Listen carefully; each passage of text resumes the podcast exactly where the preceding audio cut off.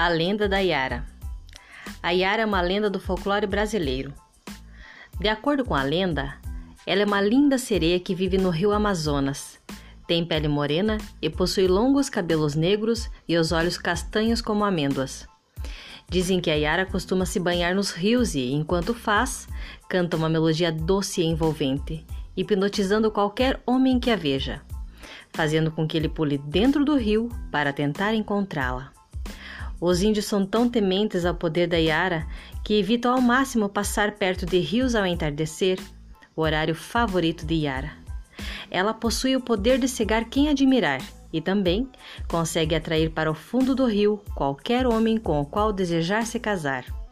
Segundo a lenda, Yara era uma índia guerreira, a melhor de toda a tribo, e recebia vários elogios do pajé, que era seu pai.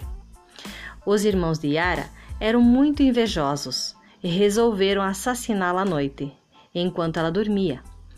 Como ela possuía uma audição bem aguçada, Yara os escutou tramando sua morte e matou-os. Porém, com medo da reação de seu pai, Yara fugiu.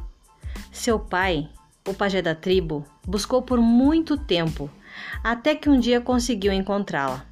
Como punição pelos assassinatos dos irmãos, ele a jogou no encontro dos rios Negro e Solimões. Alguns peixes piedosos com ela levaram Yara até a superfície e a transformaram numa linda sereia.